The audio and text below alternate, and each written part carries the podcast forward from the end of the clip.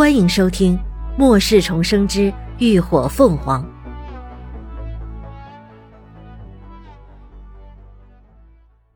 第三十九集。求水。乐乐一扫方才的郁闷，两只大眼睛兴奋的熠熠发光。那呃，力量型厉害吗？林鸾点头，厉害。力量型异能和速度型异能是仅有的两个一觉醒实力就立显的异能，在前期丧尸尚未进化时实力显著，但到了中后期，自然系异能就等级不断提升后，这两类异能就会相对于落于下风，可比普通人来说还是非常厉害的。啊 那太好了，乐乐兴奋不已。但很快想起什么来，又皱起眉头说：“哦，那既然我有了异能，难道末世真的来了？真的有丧尸吗？”一时间，三人脸上都浮现了一抹凝重。乐乐突然心一沉，急问道：“啊，怎么就你们？微微呢？秦叔呢？啊，他们不会……”后头的话他没敢问出口。有人觉醒异能，那就必定有人变成丧尸。难道微微他们？云舒知道自己女儿想岔了，忙道：“哎，别胡说，微微他们都好好的。”啊，真的吗？乐乐不放心的看向林鸾，林鸾点头：“嗯，他们都还在觉醒，你是最早醒过来的。”听到他肯定的回答。乐乐这才松了口气，但下一刻又一脸哀色的捂着肚子叫唤：“哎呀妈，有吃的没啊？我快饿扁了！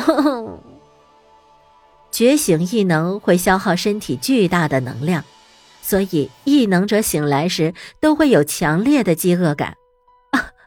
有有有，都在锅里呢，妈去给你盛啊！云舒笑道。众人下了楼，回到餐桌前，林鸾顺便介绍了李牧和乐乐俩人认识。中午，云舒煮了两菜一汤配白米饭。这会儿看乐乐饿得很，怕饭菜不够吃，又热了几只昨天剩下的素菜包。原本云舒还担心现在食物难得，做饭时都尽量节省着做，但林鸾一再保证食物不用担心。还给他看了家里的储藏室，见里头堆满了米面干货，他这才敢放下心来。正吃着饭，门口突然传来一阵咚咚咚的敲门声，众人皆是一愣。这时候谁会上门啊？亦或是丧尸？林鸾摆了摆手，示意他们别出声，自己放下碗筷，起身走到门前，透过猫眼往外望了望。就看见外头站着一个中年男人，一手拿着铁棍，一手拿个空水瓶，身上还背着一个粉色的小书包。那铁棍上有污迹。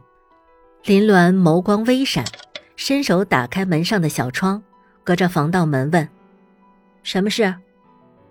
那男人朝他扯了扯嘴角，一脸憨厚老实的模样：“哎，呃，不好意思啊，姑娘，我是住在五区的住户。”早上突然停水，家里没来得及存水，呃，就是想问问你啊，家里还有水吗？能不能匀我一些？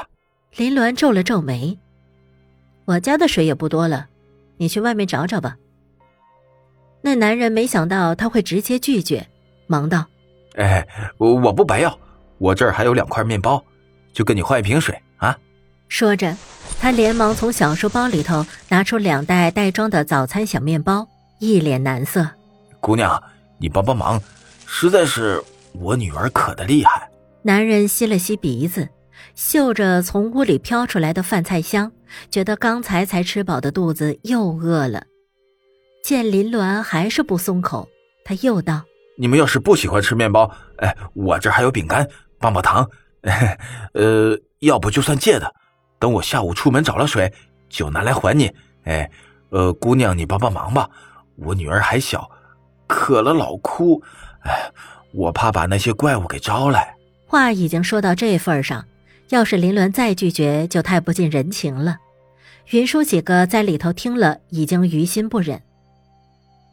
那你等等。林鸾转头让云舒去拿矿泉水瓶来，随口问道：“你家里还有多少人？”